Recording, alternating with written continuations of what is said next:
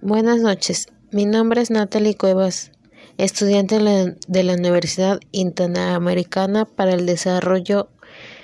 La materia es Teoría General del Derecho. Hoy vamos a hablar de los desafíos del derecho y el orden jurídico. Primero vamos a definir qué es el derecho. El derecho es el conjunto de normas que imponen deberes y reglas que confieren facultades, que establezcan las bases de convivencia. Comenzamos con el desafío de la actualización. Los sectores más tradicionales del orden jurídico son la Constitución, que va cambiando, y el ordenamiento jurídico mexicano ha cambiado a la velocidad. Esto nos afecta como el hambre en el mundo, la migración, la desigualdad.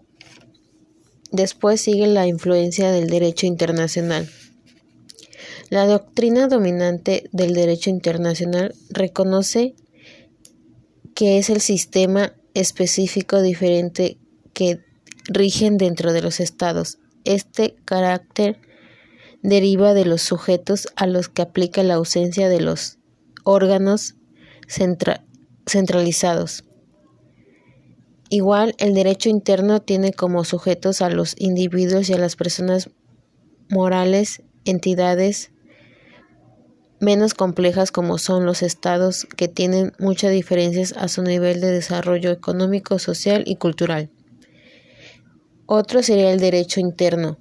Tiene como sujeto a los individuos y personas morales entidades menos complejas como en el conjunto de estados que interactúan en las relaciones internacionales. También está el pluralismo jurídico proviene del positivismo legalista. Es considerado como el único origen de las normas que regulan y solucionan controversias dentro de la sociedad.